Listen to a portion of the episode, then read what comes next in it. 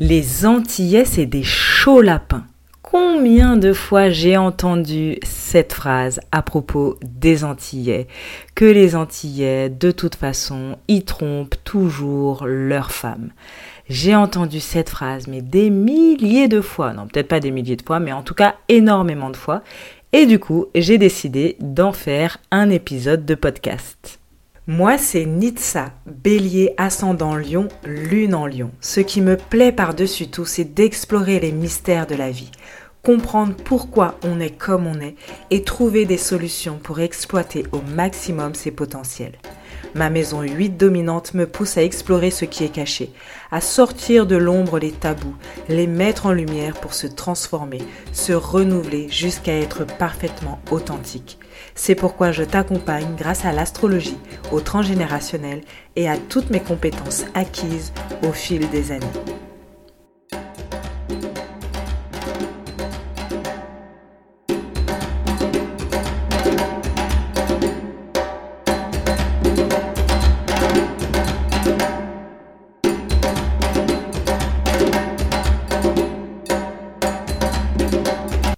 Bonjour et bienvenue dans ce nouvel épisode de podcast un peu particulier. On va quand même parler un peu de, transgénérationnel, mais c'est un épisode un peu particulier euh, parce que je vais parler de l'infidélité des Antillais, de cette réputation des Antillais euh, concernant leur infidélité.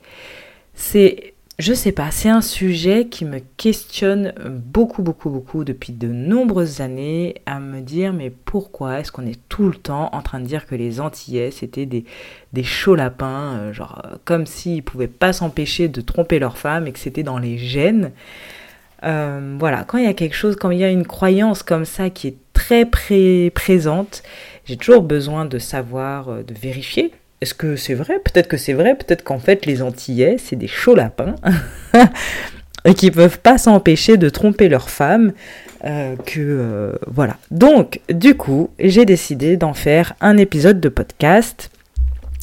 Voilà, on va euh, parler de ce cliché. On va essayer de comprendre euh, d'où vient ce cliché? D'où vient cette croyance? Est-ce qu'elle euh, est vraie, entre guillemets, ou pas? On va aller aussi regarder l'infidélité dans les autres communautés, les autres nationalités, si on peut dire ça. Et euh, à la fin, je vais conclure et donner mon avis personnel, qui ne sera pas forcément un avis transgénérationnel. Enfin, je verrai, on verra. J'ai noté des choses, mais peut-être que je vais partir en live. J'espère que cet épisode ne sera pas trop long. Hum, je me suis dit que maintenant, il fallait que je fasse des épisodes de maxi 30 minutes.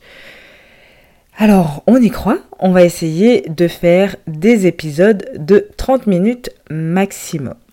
Donc, le cliché des Antillais chaud lapin. Quand on parle d'Antillais, euh, c'est vraiment un cliché qui revient souvent parmi plein d'autres. Hein. Il y a plein d'autres clichés qui reviennent, mais celui-là, à propos des hommes, c'est celui qui revient assez souvent, leur infidélité. Ils sont souvent perçus comme incapables de se contenter d'une seule femme à la fois.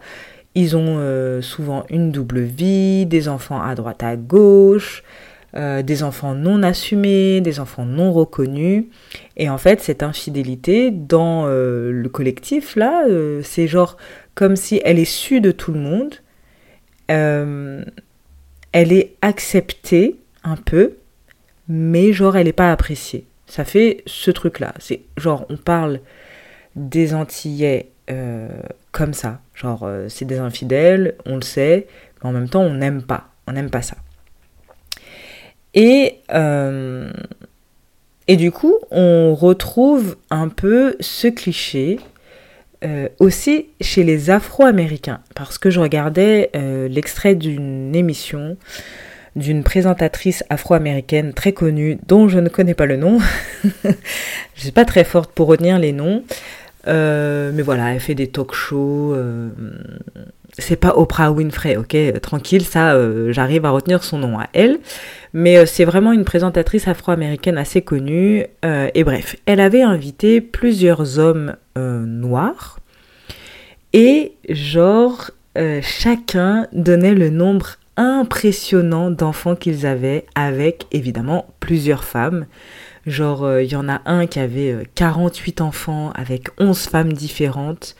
On ne sait pas trop si bah, si, euh, s'il les assumait vraiment tous, les 48 enfants. Euh, voilà, euh, il y avait... voilà, et en fait, ils étaient plusieurs comme ça à témoigner, à se lever, à dire oui, j'ai 48 enfants, moi j'en ai 27, moi j'en ai tant, avec tant de femmes, etc. Et je me souviens aussi, il y avait un chanteur qui avait parlé de ça, qui disait qu'il avait plein d'enfants, un chanteur afro-américain, et genre, comme si, bah voilà, il fait des enfants, et puis, euh, tu vois, il a plein d'enfants de plein de meufs, mais euh, il s'en occupe pas, et c'est pas grave, c'est comme ça, c'est la vie, de toute façon, il faut qu'il ait des femmes. Et d'ailleurs, ce cliché des hommes antillais, il est aussi nourri par les antillais, euh, par les clips, par exemple. Donc, on le retrouve, ce cliché, chez les Afro-Américains. Je finis ça. On retrouve ce cliché chez les Afro-Américains, et on retrouve aussi chez les hommes noirs, du coup, africains, euh, dans leur relation où on entend souvent parler de polygamie assumée.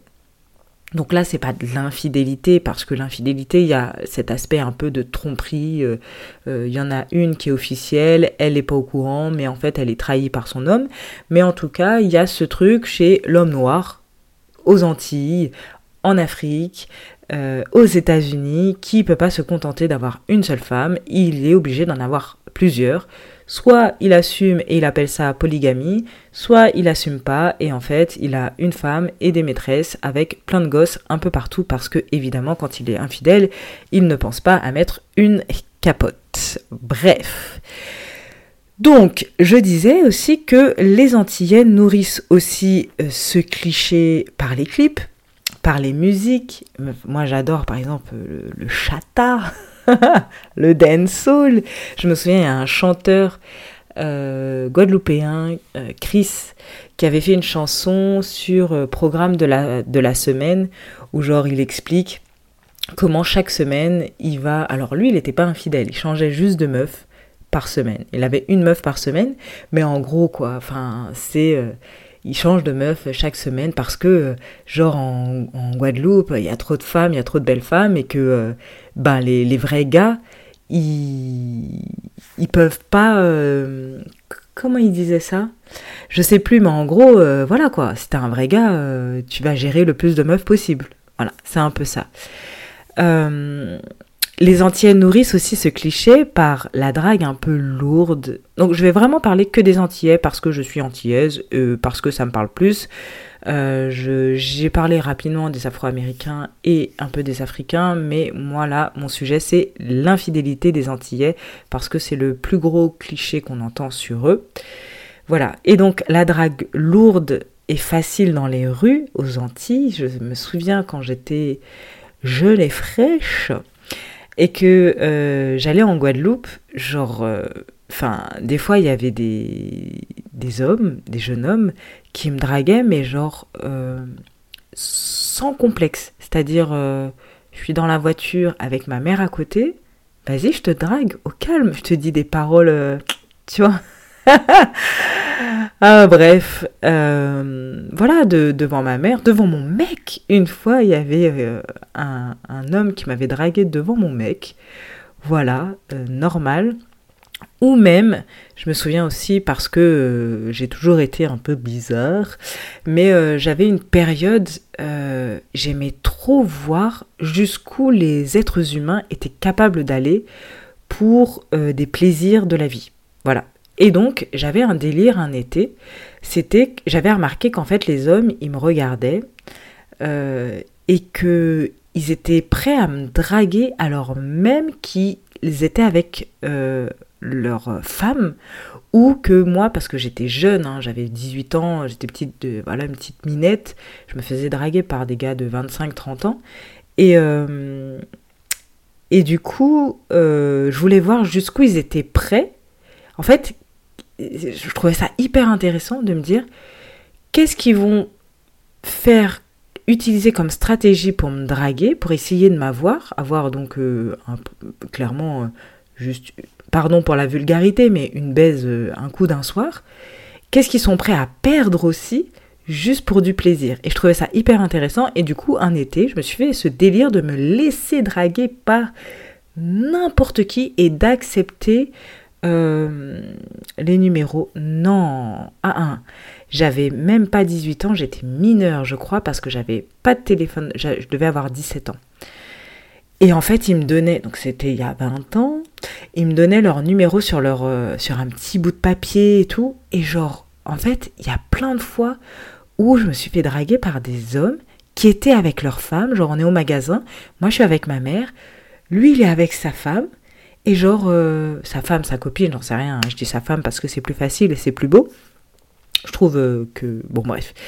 Et euh, il me voit et tout, donc je souris parce que mon objectif c'était de me laisser draguer. Je les ai jamais rappelés, ça m'intéressait pas. Hein. Mais mon objectif c'était de me laisser draguer, donc je leur souris. Il se dit Oh, celle-là je peux la voir. Et les stratégies pour pouvoir me passer son numéro de téléphone, moi la petite minette, alors qu'il est avec sa copine, mais c'était fou. Genre, euh, tiens, je te montre que je vais déposer mon numéro sur euh, l'étalage qui est là-bas. Enfin bref. Donc voilà, donc il y a ce cliché aussi qui est nourri par les propres Antillais, par la drague. Euh, voilà, il y a un peu comme un comportement assumé des hommes antillais de chaud lapin. Genre, on est des chauds lapins, on assume, c'est comme ça qu'on est, regarde-nous. Voilà, de, comportement assumé de mec qui peut pas s'empêcher de draguer, qui peut pas s'empêcher d'assouvir ses envies sexuelles, euh, parce que quand même, enfin, moi, à la fin de l'été, j'avais tous ces numéros dans mon portefeuille parce que je les collectionnais dans mon portefeuille. J'étais vraiment une adolescente un peu bizarre. Bref, et je me disais, mais tous ces hommes-là, alors, ils n'étaient pas tous euh, avec leurs copines, hein, je rassure, mais il y en avait plein qui avaient pris le risque de perdre un truc quand même important. Je me dis, s'ils étaient avec leurs copines, c'est que normalement c'était important, pour une envie sexuelle. Euh, comme ça là, bref, une envie spontanée. Genre c'est comme si tu as envie de chocolat et t'es prêt à tuer ta relation pour du chocolat. C'est fou. Bref, et il y a même aussi ce truc entre hommes de se vanter d'avoir plein de maîtresses, d'aimer les femmes, et encore on le retrouve encore dans les chansons que j'adore, hein, j'adore danser là-dessus, mais on le retrouve aussi beaucoup dans les chansons euh, aux Antilles de ce truc de je suis un mec, donc euh, j'aime les femmes et j'aime avoir plein de femmes et euh, voilà, assumer, assumer, voilà ce truc-là. Voilà, donc ça c'était le cliché,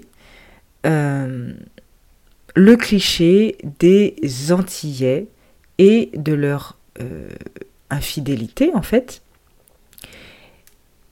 Et donc finalement ce cliché qui est nourri qui est vraiment nourri par les Antillais eux-mêmes.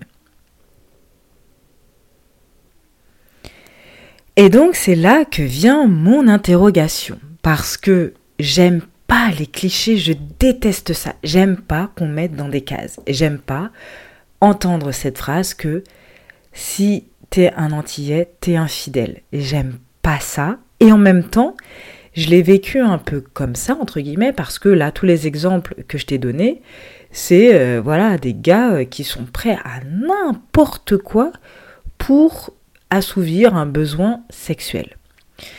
Du coup, on va aller euh, mener un peu notre petite enquête et réfléchir sur est-ce que c'est propre aux Antillais.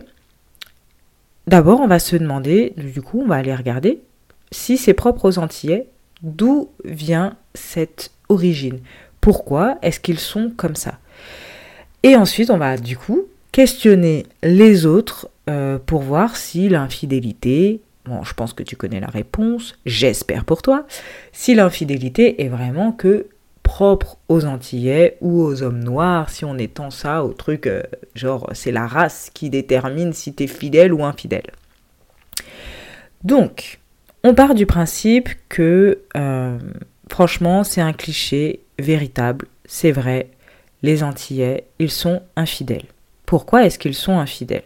Et là, eh bien, on va repartir dans quelque chose de un peu lointain qui a duré 400 ans à savoir l'esclavage. L'esclavage, c'était euh, la traite négrière, plutôt parce qu'il y a eu plusieurs types d'esclavage, mais la traite négrière, ça a été quelque chose de très traumatisant pour euh, une, une partie d'êtres humains sur Terre, parce que en fait, c'était quand même, contrairement à d'autres types d'esclavage, euh, une très grosse maltraitance. Il y a eu une grosse maltraitance euh, ou de migration forcée. Aujourd'hui, euh, en 2023, on arrive un peu plus facilement à aller vivre dans un autre pays sans se sentir trop mal, mais euh, il y a de cela plusieurs siècles, changer de pays, changer d'environnement, c'était traumatisant, même quand c'était voulu. Alors, je te laisse imaginer lorsque cette migration est euh, involontaire, c'est encore plus traumatisant. Tu vis, tu grandis dans un endroit, dans une culture, euh, avec des codes, avec des rituels, etc. On te force à partir de là avec violence. On t'amène dans un endroit que tu ne connais pas et où tu vas subir de la violence. voilà. Tu es traité euh, comme un bien meuble, tu n'es plus un être humain. On te dit aussi, on te fait comprendre que tout ce que tu étais, toutes tes croyances, c'est le mal, c'est le démon, c'est le diable, d'accord, avec cette christianisation euh, des, esclaves et de leur faire comprendre que toutes leurs croyances c'était mauvais, c'était pas bien. Donc tu n'es plus un être, tu ne vis plus à l'endroit où tu étais, tu n'es plus un être humain. Toutes tes croyances, c'est de la merde, c'est même euh, pire que de la merde. Je suis un peu vulgaire, j'ai l'impression, de cet épisode, pardon. Euh, voilà. Donc ça fait quand même... Et tu as et tu subis de la violence à outrance. Ça fait quatre traumatismes qui euh, ont duré 400 ans. Donc je te laisse imaginer les dégâts sur les générations d'après. parce que je fais une toute petite parenthèse quand même sur le transgénérationnel et son impact. D'accord? On a bien étudié ça. Un trauma, ça a des conséquences. Un trauma non résolu, difficile, non digéré, blablabla, hein, d'accord? Parce qu'un trauma, ça n'a pas forcément des conséquences sur les générations suivantes, mais un trauma non digéré, non résolu, etc., a des conséquences sur plusieurs générations. Donc, quand il y a un même trauma qui se répète pendant 400 ans, forcément, les conséquences, l'impact est extrêmement fort. Ensuite, durant l'esclavage, eh bien, l'homme noir, il a été complètement dévirilisé. J'ai bien dit dévirilisé. Et en même temps, il a été très sexualisé. C'est un peu bizarre. En fait, il pouvait pas avoir de famille avec euh, la femme noire parce que il est là pour être dans les champs, pour travailler, ou pour être maître de maison, hein, selon euh, son rang. Euh, et la femme blanche, elle lui est interdite, évidemment. Donc, la femme noire, il ne peut pas euh, créer de famille. Il voit même que ses maîtres violent la femme noire.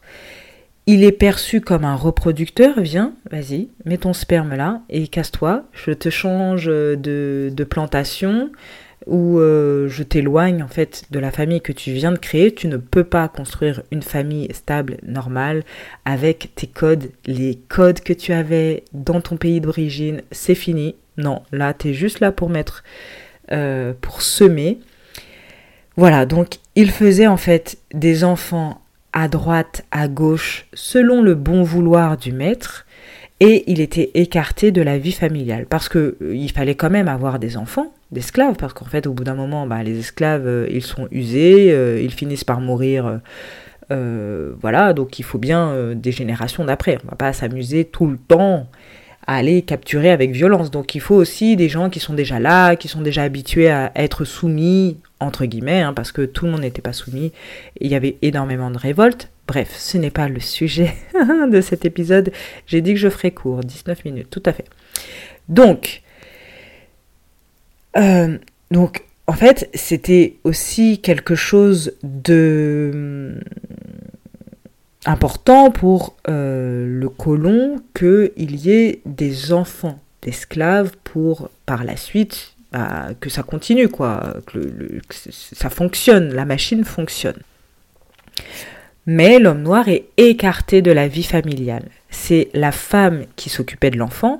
Et d'ailleurs, aux Antilles, on a une super expression euh, pour parler de la femme antillaise qui est potomitan. La femme potomitan, donc c'est la femme, le potomitan, c'est-à-dire euh, le pilier du, milieu, quoi, euh, si on peut dire ça comme ça. Donc sans elle, rien ne fonctionne. Si on enlève la femme, tout s'écroule, ok? Donc cette origine de potomitan, euh, elle vient aussi de ça, parce que c'est la femme qui s'occupe de l'enfant, elle est aussi esclave, donc elle doit travailler, etc. Et l'homme, il est là un peu pour euh, reproduire. Et à force, cet homme qui est là pour reproduire, eh bien, il rentre aussi, pour certains, dans ce jeu de reproducteur ou de d'assouvissement un peu sexuel et se détache complètement de son rôle de père, rôle qu'il incarnait parfaitement dans son pays d'origine au départ, mais quand il arrive aux Antilles, qu'il est esclave, qu'il est euh, violenté, etc., euh, maltraité, il se détache complètement de son rôle de père et il n'y a plus que l'aspect sexuel qui rentre en jeu. Et il est aussi dévirilisé puisqu'il est maltraité par euh, les colons, par les maîtres. Euh, sa virilité en prend un coup. Euh, voilà, il n'a plus de, comment dire, il n'est plus maître de sa vie, il n'est plus dans cette énergie masculine d'action, de, de, création, de procréation, etc. etc. L'esclavage a donc eu un très très fort impact euh, chez l'afro-descendant, donc chez l'antillais, mais chez aussi, du coup, l'afro-américain, euh, l'afro-américain même en Amérique latine, d'accord? L'afro-américain, où c'était le même principe, où il y a eu de l'esclavage aussi, de la traite négrière également.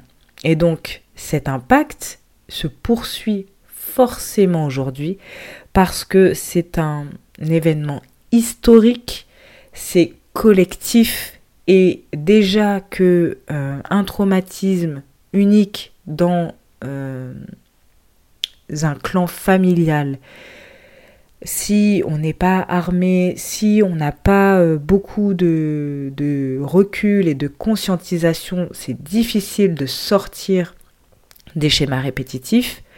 Je te laisse imaginer sur un trauma historique, collectif, l'impact euh, que c'est et du coup la difficulté à sortir de ces schémas. Donc, selon moi, j'avoue, j'ai pas mené d'études euh, pour faire cet épisode. Je parle par expérience. Euh, je parle aussi parce que j'ai un très bon livre sur qui parle de l'esclavage et de son impact, qui parle justement de l'épigénétique. Je fais juste une petite parenthèse sur l'épigénétique qui en fait s'intéresse à la modification de certains gènes dans notre corps à cause de traumas. Donc ça peut être des traumas euh, que l'on vit, nous, là par exemple, je suis euh, sous stress, eh bien il va y avoir des modifications génétiques dans mon corps. Et ces modifications génétiques, elles peuvent être euh, résolues, on peut y mettre un terme, etc., par plein de techniques. Ou alors, ces modifications après sont transmises à la génération d'après qui va également modifier, etc., ou transmettre. D'accord Et donc, c'est soit par euh, bah, son environnement, euh, les pesticides, euh, la pollution, je ne sais quoi, son environnement aussi, sa façon de gérer son stress, les traumatismes qu'on vit, les choses qu'on ingère, l'alimentation, la drogue, l'alcool, etc. Tout ça, ça modifie en fait nos gènes et ces modifications de gènes peuvent être transmises et peuvent, être, peuvent donner des comportements euh, défaillants, on va dire, amenés à des dépressions, à des maladies mentales, etc. etc. Donc j'ai un très bon livre qui parle justement de euh, l'impact de l'esclavage et donc on parle, il y a un petit chapitre sur justement euh, l'épigénétique, donc il y a plein de sociologues, psychologues, biologistes qui ont essayer en tout cas de comprendre l'impact de l'esclavage. J'ai pas fini le livre parce qu'il fait 700 pages. Donc pour faire cet épisode, en tout cas, je me suis pas beaucoup basée sur des analyses, mais plus sur ce que j'ai pu voir, sur un peu ma petite expérience de transgénérationnel, sur mon expérience aussi de femme antillaise et euh, des Antilles. Et donc pour moi, c'est la cause principale euh, de ce cliché, c'est l'esclavage, avec donc cette dévirilisation de l'homme noir, de l'homme esclave, puisque les Antillais viennent des esclaves, c'est comme ça que sont nés, que est né le peuple antillais. Et justement, peut-être que aujourd'hui, euh, il y a cette, euh, cette nécessité pour l'homme de euh, valoriser sa puissance virile par ses actes sexuels.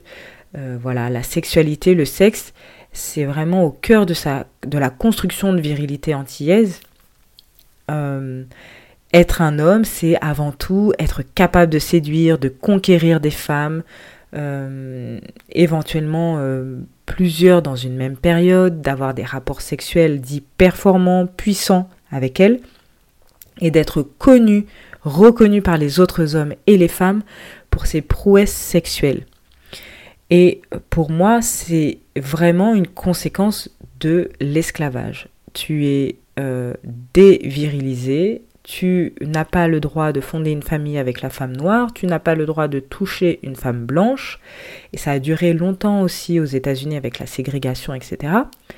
Eh bien, euh, j'ai envie de reprendre le pouvoir, et donc je vais, euh, je suis complètement déconnectée de mon rôle de père, et je vais me connecter que à cette euh, puissance virile, je vais me connecter du coup à mon phallus uniquement en ayant des rapports sexuels avec toutes les femmes que je veux. J'ai été privée, maintenant je vais avoir des rapports avec toutes les femmes que je veux et personne ne va m'empêcher de faire ça.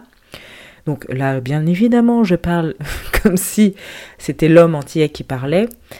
Euh, voilà. Donc pour moi, l'esclavage le, l'esclavage est une cause transgénérationnelle à ce comportement un peu infidèle.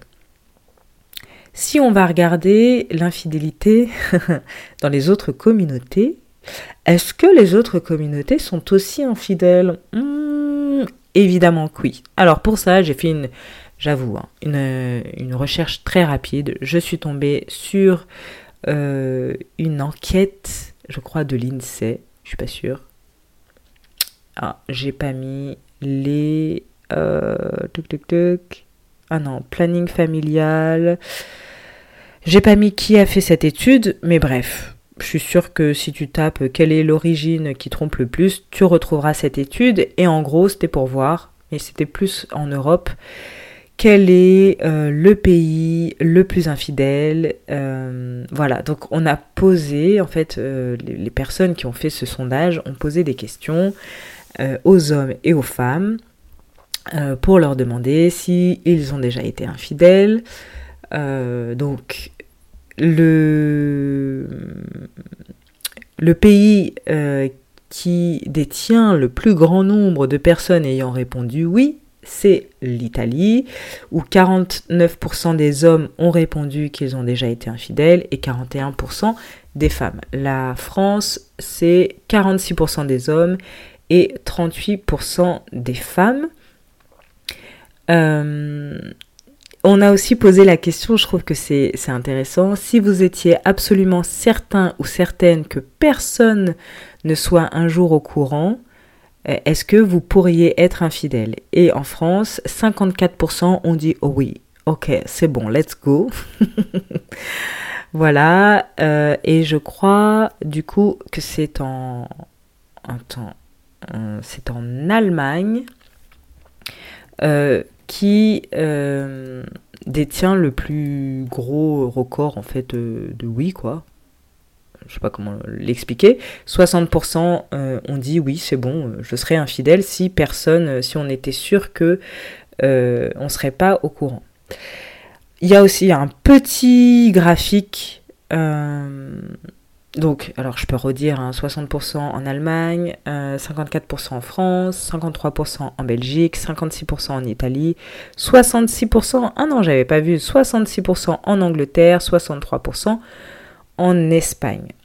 Il y a une évolution de l'infidélité en France depuis 1970. Donc, pour les hommes, euh, l'infidélité sexuelle, euh, donc en 1970, il y avait 30% d'hommes qui étaient infidèles, et là, en 2022, il y en a genre 46, bah, 46%, et pour les femmes, en 1970, il y en avait 10%, en tout cas 10% qui osaient le dire, et en 2022, euh, du coup, 39%. Voilà, donc j'ai fait cette petite recherche rapide et c'est vraiment une parenthèse parce que évidemment, c'est pas parce que tu es euh, tu n'es pas antillais que tu ne peux pas être infidèle. L'infidélité, elle touche tout le monde euh, et en fait, elle a plein de causes différentes. Je pense euh, que la différence, c'est que, et on le voit d'ailleurs avec le sondage, je trouve que cette question, elle est hyper intéressante. Si vous étiez absolument certain que personne ne soit un jour au courant, pourriez-vous être infidèle? 66% de oui, c'est énorme. Et je pense que ce qui nourrit le cliché des Antillais infidèles, c'est le fait qu'ils ne se cachent pas. Dans l'infidélité, euh, ailleurs, il y a euh, ce truc de bah t'es infidèle donc euh, tu vas pas le dire tu vas mentir tu vas essayer de te cacher. Bon il y en a beaucoup qui savent pas très bien cacher et qui oublient d'effacer des, messages tout à fait. Mais tu vas essayer en fait, tu vas pas l'ébruiter à tout le monde, d'accord? Euh, Je suis sortie avec euh, des hommes autres que antillais, euh, certains ont été infidèles, d'accord? C'est pas le fait d'être antillais qui rend infidèle. Je pense que la question c'est plutôt pourquoi les antillais assument un peu cette infidélité, pourquoi l'infidélité des antillais est assumée et comme quelque chose de bien fait, je sais pas, je sais pas quel, mot utiliser, quelque chose de, bien. On va juste dire ça comme ça. Et donc, pour moi, c'est vraiment, euh, eh bien, cette, cette, cette idée de, d'esclavage qui a eu un gros impact. L'homme noir, il a tellement désiré reprendre sa virilité qu'il est rentré dans un sort de masculin toxique, dans un masculin dominateur. Et en même temps, c'est pour moi là maintenant un problème sociétal, ce masculin toxique. Le masculin actuellement présent, euh, que l'on critique énormément d'ailleurs euh, avec le féminisme, etc., cette guerre entre femmes et hommes, c'est en fait un masculin déséquilibré. Il est... Euh, c'est une phase négative de la polarité masculine. Et en fait, on a tous en nous ces deux polarités, mais euh, souvent l'énergie masculine, elle est plus forte chez l'homme que chez la femme, chez la femme. Et l'énergie masculine positive, elle peut être positive justement et elle amène la capacité à faire, elle nous pousse vers la connaissance, elle nous pousse euh, vers une connexion à la réalité visible, elle construit les ailes, elle est vraiment dans l'action, dans la concrétisation, ça c'est l'énergie masculine.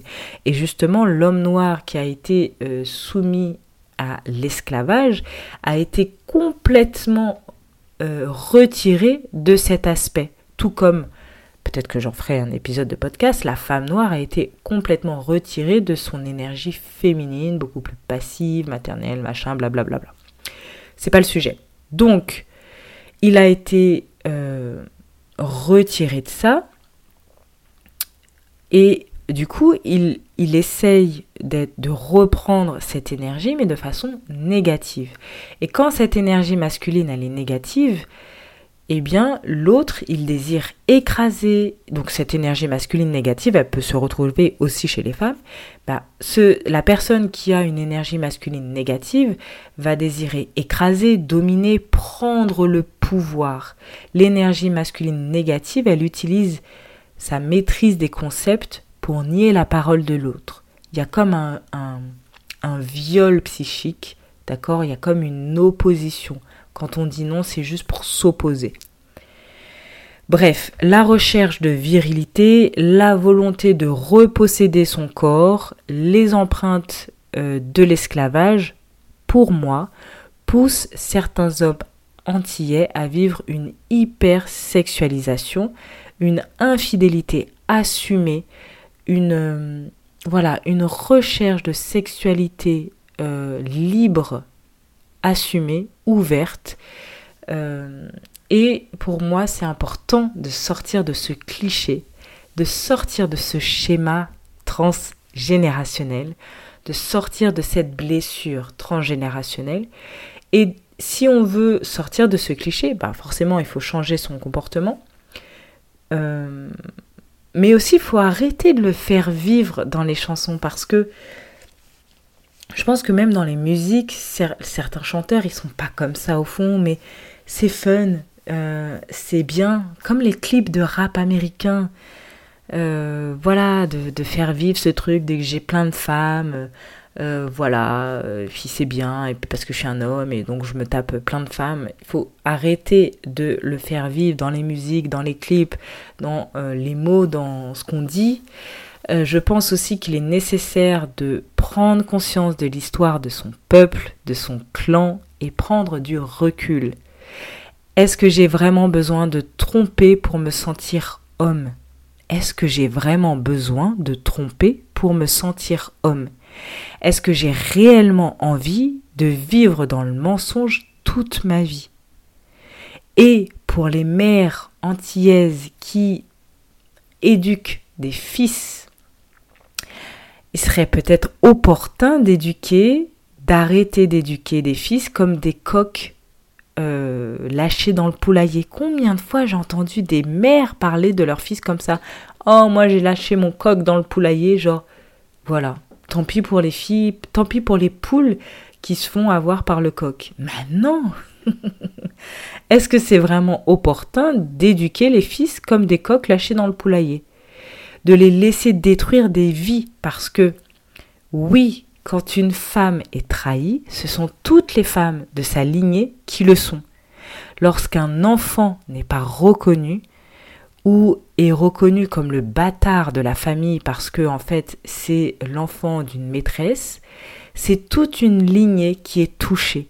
Et je pense qu'il est temps de reprendre la responsabilité de nos actes, de s'élever vers quelque chose de plus beau, de plus positif, de renouer avec des énergies plus positives, de prendre du recul sur ce qui est arrivé. On arrête de subir ce qui est arrivé à nos ancêtres et on reprend la responsabilité de nos actes par donc nos actes, par les clichés qu'on souhaite nourrir, et ça c'est valable pour tout et n'importe quoi. Est-ce que j'ai vraiment envie de nourrir ce cliché? Est-ce que ça me fait du bien d'être dans ce cliché réellement? Voilà, c'est tout pour cet épisode. J'espère qu'il t'a plu. N'hésite pas à venir me parler, à me dire ce dont, euh, ce que tu penses de cet épisode, à me donner ton avis. Euh, voilà, à noter aussi le podcast euh, et à le partager. Partage-le à tous les hommes antillais, partage-le à toutes les personnes que tu as déjà entendues euh, dire oui, les antillais, de toute façon, ils sont infidèles. Si tu te mets avec un antillais, laisse tomber, tu dois te faire tromper. Partage, partage un maximum. Euh, et j'espère avoir ton retour. Je te dis à très bientôt. J'ai à peu près réussi à faire un petit épisode. J'ai pas réussi à faire 30 minutes, mais ça va, ça passe. À bientôt pour un nouvel épisode.